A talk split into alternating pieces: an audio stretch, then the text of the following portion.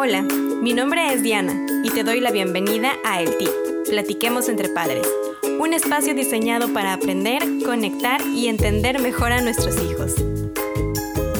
Hola a todos, bienvenidos a un episodio más de El Tip. El día de hoy tengo una pregunta para todos ustedes. ¿Les han dicho esta frase de ¿ya te agarró la medida? ¿O la han escuchado? En mi país, México, es muy común utilizarla para puntualizar cuando un niño tiene una actitud para hacerte enojar. Pero aquí te tengo un secreto. Las actitudes de los niños no tienen la finalidad de hacernos enojar. Y entonces, ¿por qué sus actitudes nos hacen enojar tanto?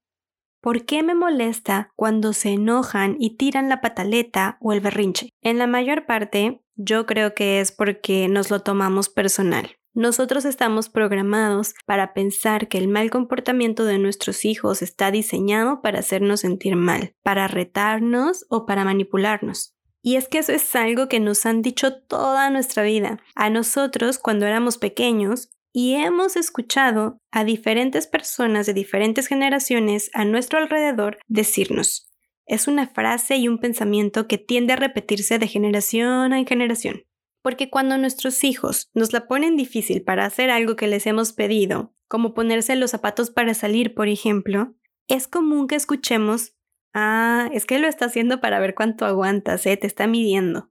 Y si vamos por la vida creyendo que el mal comportamiento de nuestros hijos, mal comportamiento entre comillas de nuestros hijos, está diseñado para hacernos la vida más complicada, entonces ya nos estamos predisponiendo a frustrarnos y a enojarnos.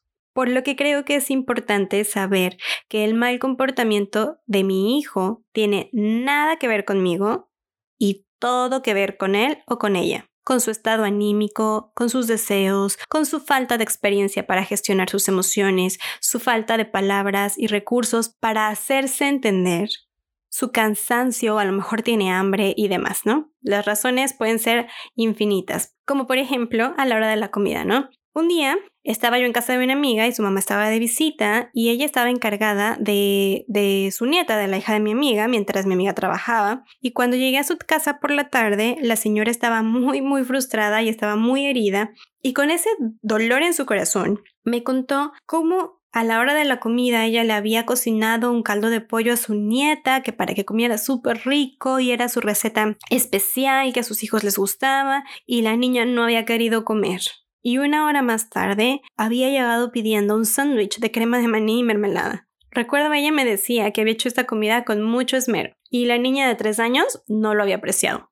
Lo único que yo pude pensar en ese momento fue, sí, a mí me acaba de pasar hace dos días eso mismito.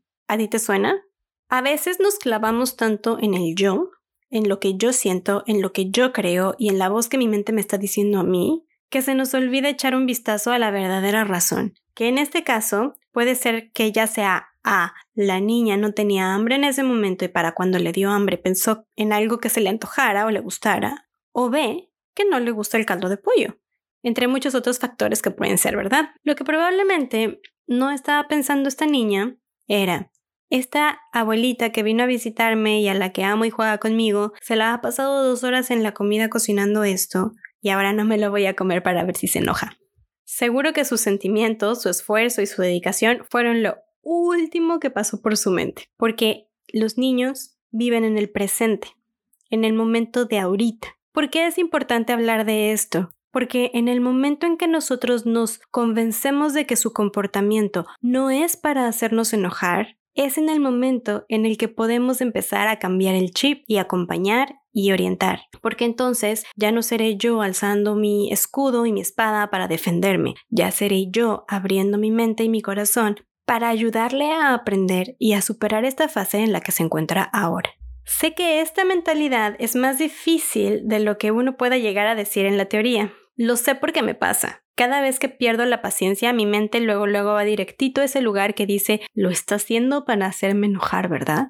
Por lo que quiero dejarte unas cosas que puedes tener en mente para contrarrestar ese pensamiento que a mí me han funcionado. Son tres cosas las que te quiero compartir. Y ahí te van. Número uno, detente y piensa en la razón detrás del comportamiento.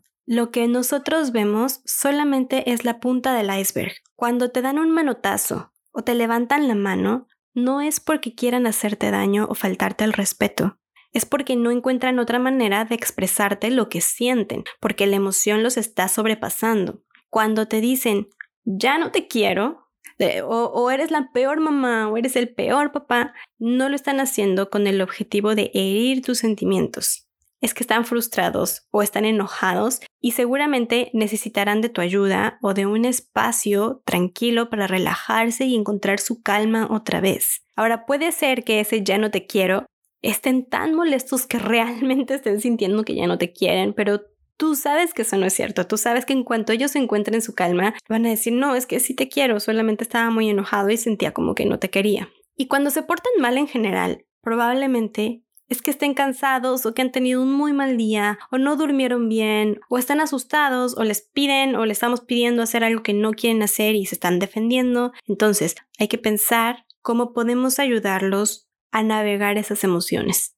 Número dos, detente y pregúntate si es que le has dado las instrucciones claras. Es que Diana, yo le dije que íbamos a ir a casa de fulanito y que necesitaba portarse bien y cuando llegamos a casa de fulanito mi hijo no se portó bien. Vieras que le tuve que pedir 10 veces que no brincara en los sillones. Se peleó por los juguetes y a la hora de irnos me hizo perseguirlo por toda la casa.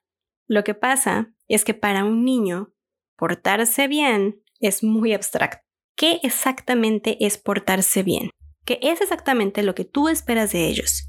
¿Le diste las instrucciones claras?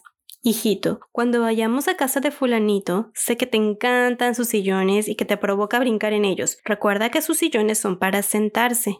Hijito, llegando a casa de tus primos, acuérdate que vamos a tomar turnos para jugar con los juguetes y mientras esperas tu turno, puedes jugar con otro juguete.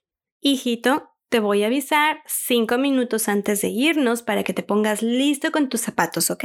Las instrucciones que les damos a los niños hay que procurar que sean claras, que sean breves y que sean directas. Porque en el pórtate bien hay mucha materia gris alrededor que los niños pueden no entender y por lo tanto no cumplir con esas expectativas de comportamiento que nosotros tenemos de ellos. Entonces hay que ser súper claros y súper específicos. Y número tres, detente y pregúntate, ¿los límites que le estoy poniendo son claros? o ese comportamiento es consecuencia de mi falta de límites. ¿Tú sabes por qué los niños se comportan mejor en general en la escuela que en la casa? Porque en la escuela tienen reglas claras y rutinas constantes.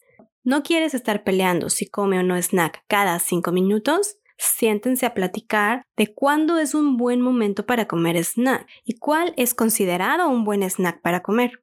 Por ejemplo, mira, de 4 a 6 puedes comer un snack si te da hambre dentro de esta lista que tú y yo hemos programado o hemos decidido que son los alimentos que podemos comer de 4 a 6. Después de las 6 habrá que esperar a la cena. Y sé consistente. Ellos van a querer empujar límites porque están aprendiendo hasta dónde pueden llegar.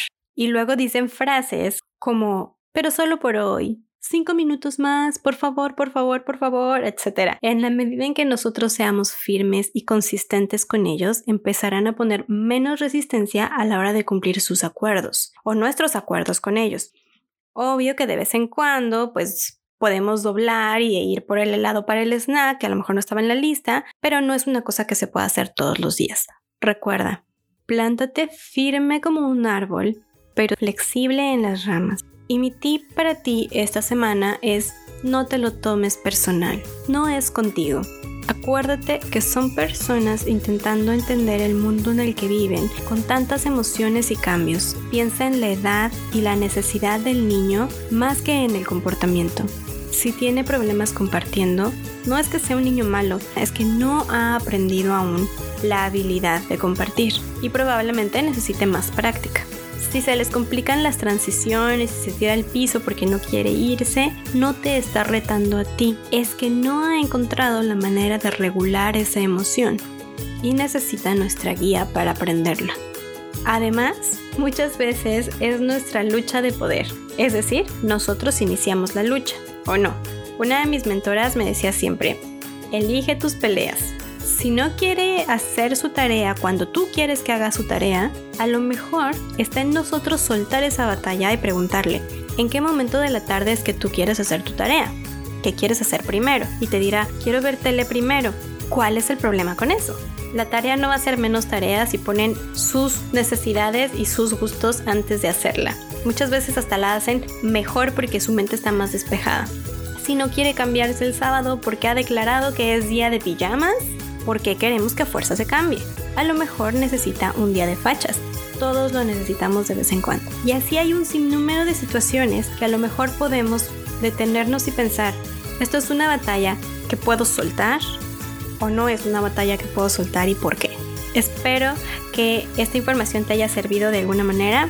Te quiero dar las gracias por seguir un episodio más conmigo. Gracias por seguir escuchando.